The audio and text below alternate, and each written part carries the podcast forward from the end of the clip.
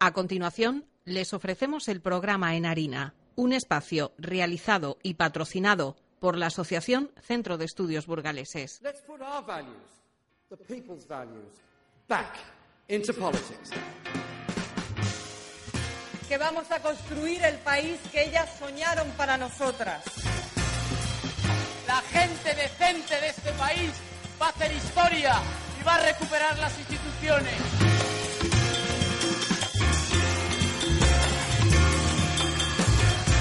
Como decía Gabriel Celaya, España en marcha.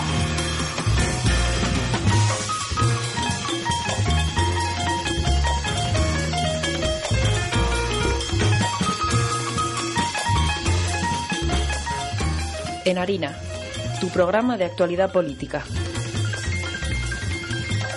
Buenas noches, bienvenidas y bienvenidos otro mes más a En Harina, tu programa de análisis político que se emite los últimos lunes de cada mes a las ocho y media de la tarde, aquí en Radio Arlanzón, en 98.6 FM. Aprovechamos pa- para felicitar el año a todos nuestros oyentes en este primer programa de 2017. Empezamos el año como terminamos el anterior, analizando con todas vosotras y vosotros la actualidad política más relevante, tanto en nuestra ciudad como en nuestro país. En nuestra primera sección hablaremos con nuevos participantes en el programa. Marina Locutura, responsable del área de igualdad de Podemos en Burgos, nos hablará sobre un interesante debate que han organizado sobre la prostitución. Estaremos también con uno de los autores del libro Gamonal desde abajo y finalizaremos la sección con Blanca Guinea, concejala de Imagina en el Ayuntamiento de Burgos, para hablar sobre la denuncia que, que presentaban la semana pasada en la Fiscalía por unos sucesos en la Plaza de Toros. En Harina de otro costal, la tertulia de Daniel Alonso, abriremos un espacio de reflexión sobre todo lo que ha pasado a nivel político durante el año 2016 y los retos que depara este año que entra. Y para finalizar, la Escuela Queimada de Jorge Lamana analizará la película Mad Max 4 desde un punto de vista feminista. Yo soy María González y es un placer acompañaros una noche de lunes más aquí, en el programa En Harina. Comenzamos.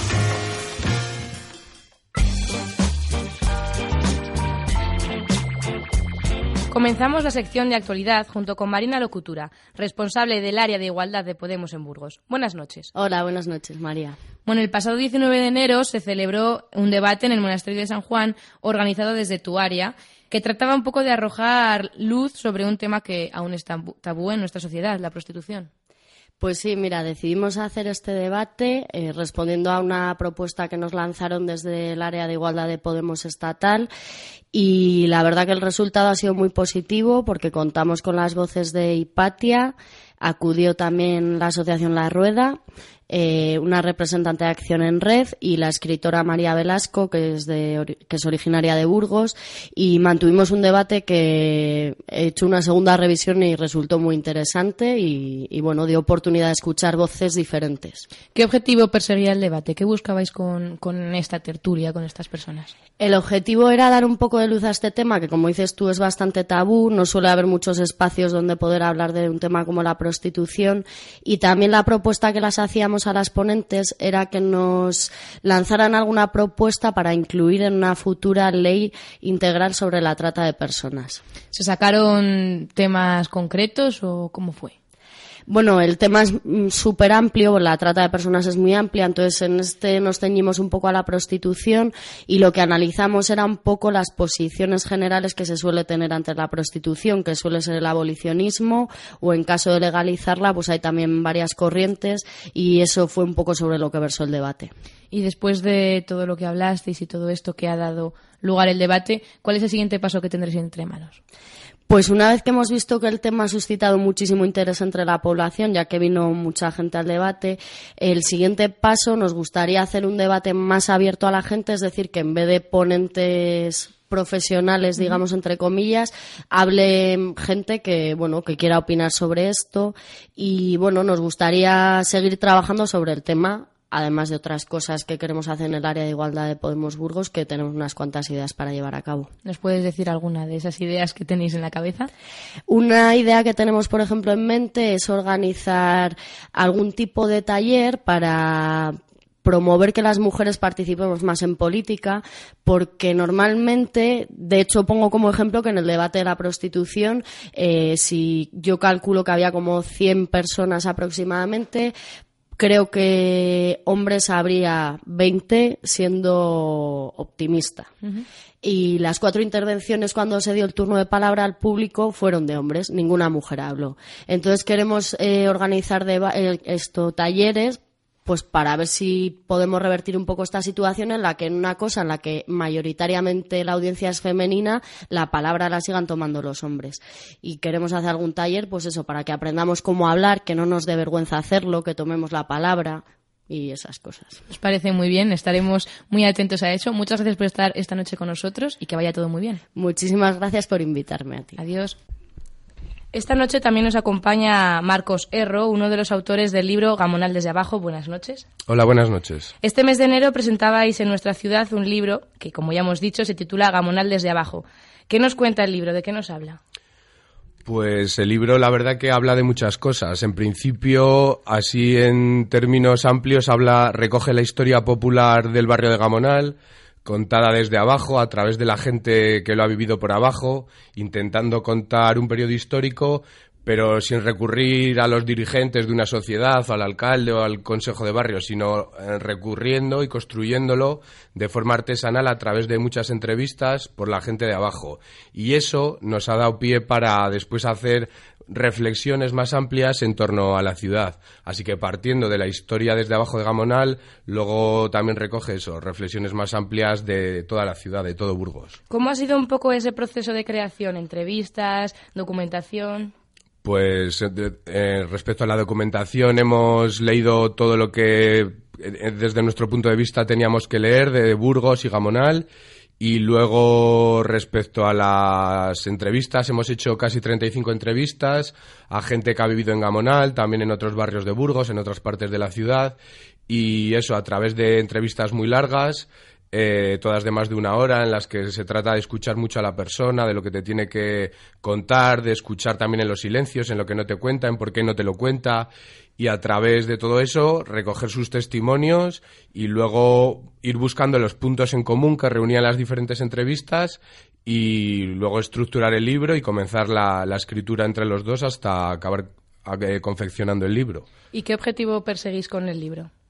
Pues con el libro el objetivo fundamental que perseguíamos era que tuviera la máxima capacidad de intervención social posible, es decir, que se difundiese lo máximo, que se leyese lo máximo en el barrio de Gamonal y en otros barrios de Burgos, en toda la ciudad, para que se establecieran debates, se hablase de libros, se hablase de las ideas que deja el libro y a ver de qué forma sedimentan las propuestas que hacemos nosotros y luego las que hemos recogido de, de otras personas.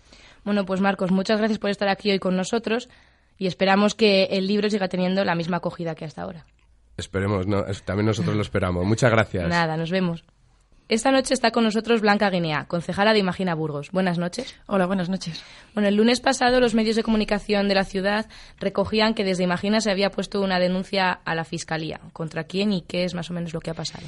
Bueno, pues el, lunes pasado fuimos a, la Fiscalía, efectivamente, a, meter un registro, a registrar un papel, a poner en conocimiento de la Fiscalía una serie de hechos relacionados con, unas actividades que se han organizado desde instalaciones deportivas. Eh, el escrito, en el escrito nosotros poníamos en conocimiento pues una serie de actuaciones de la concejala Lorena de la Fuente, que es concejala del Partido Popular y es concejala responsable de instalaciones deportivas. Hablábamos sobre un evento que se realizó a finales de octubre en el, en el Coliseo en la Plaza de Toros. Eh, a finales de octubre se organizó allí en, esta instalación un, eh, un, evento de motos conocido como Super Enduro, una competición de motos.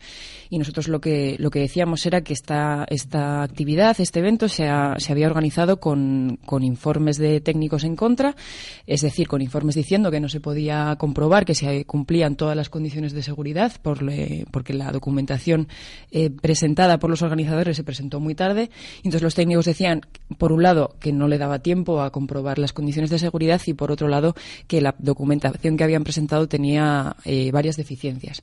Con lo cual, bueno, eh, nosotros lo que decimos es que, sabiendo esta, esta, estos informes, estas condiciones que decían los técnicos, la señora Lorena de la Fuente, concejala del PP, había permitido, incluso había eh, salido a rueda de prensa el día antes a anunciar que iba, que iba a celebrarse esta competición. Y además de esto, de que no se cumplían las condiciones de seguridad, no se comprobaba el plan de, autoprotección, en el año 2015 nosotros ya avisamos de que en el Coliseum, en, la Plaza de Toros, la licencia ambiental que, que tiene el edificio no permite que se celebren eventos a motor. Esto fue en el 2015, estamos en el 2017 y la señora Lorena de la Fuente, así como pues con un gesto yo creo que de prepotencia, ¿no?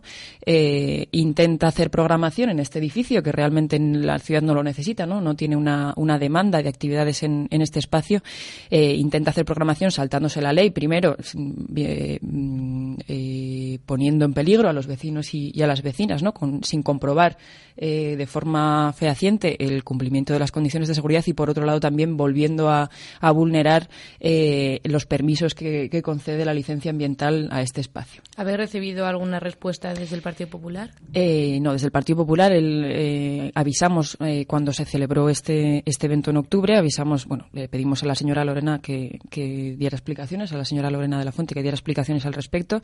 En el acta del Consejo de Deportes, donde hablamos de este tema, consta, porque en efectivamente así lo dijeron tanto los técnicos como ella, que conocía estos informes, que conocía que no se cumplían eh, las condiciones de seguridad y le pedimos en ese momento que dimitiera. La señora Lorena de la Fuente, pues básicamente nos miró a la cara y no nos hizo caso, ¿no? Pero bueno, nosotros ahí, ahí lo dijimos. Ya avisamos de que nos parecía muy grave, de que nos parecía, pues eso, un incumplimiento de la ley muy claro, que podría ser eh, incluso delito de, prevaricación, ¿no? Actuar eh, de, de, forma contraria a, a informes técnicos, sobre todo en materia de seguridad y además consciente, consciente de ello, pues podría ser eh, delito de prevaricación. Entonces, bueno, pues le pedimos en ese momento explicaciones y, la señora Lorena de la Fuente no dijo nada. Cuando conoció que íbamos a, ponerlo en conocimiento de la Fiscalía, básicamente lo que se dedicó es atacarnos a nosotros. Que esto es muy, es muy claro, ¿no? En vez de defender su actuación, defender su gestión, defender lo que ha hecho, eh, la respuesta de, la señora de la Fuente es eh, cargar contra Imagina, ¿no? Nosotros no, no se trata de un tema personal, no se trata de que queramos ir contra ella, lo que queremos es que se cumpla la ley y lo que queremos es poner límites ¿no? Porque creemos que sobre todo en, materia de seguridad de un evento eh, en un edificio así cerrado con, con motos sin, sin, cumplirse o sin poderse comprobar de forma eh, minuciosa las condiciones de seguridad nos, nos, parece un hecho muy grave, ¿no?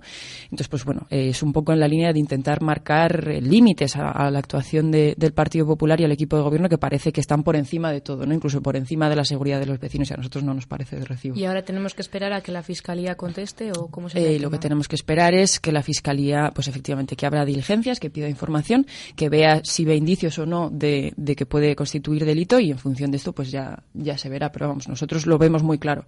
Esperamos que la Fiscalía también. Bueno, y nosotros también. Ya nos contarás algo más de este tema, ¿vale? Perfecto. Muchas gracias. Adiós.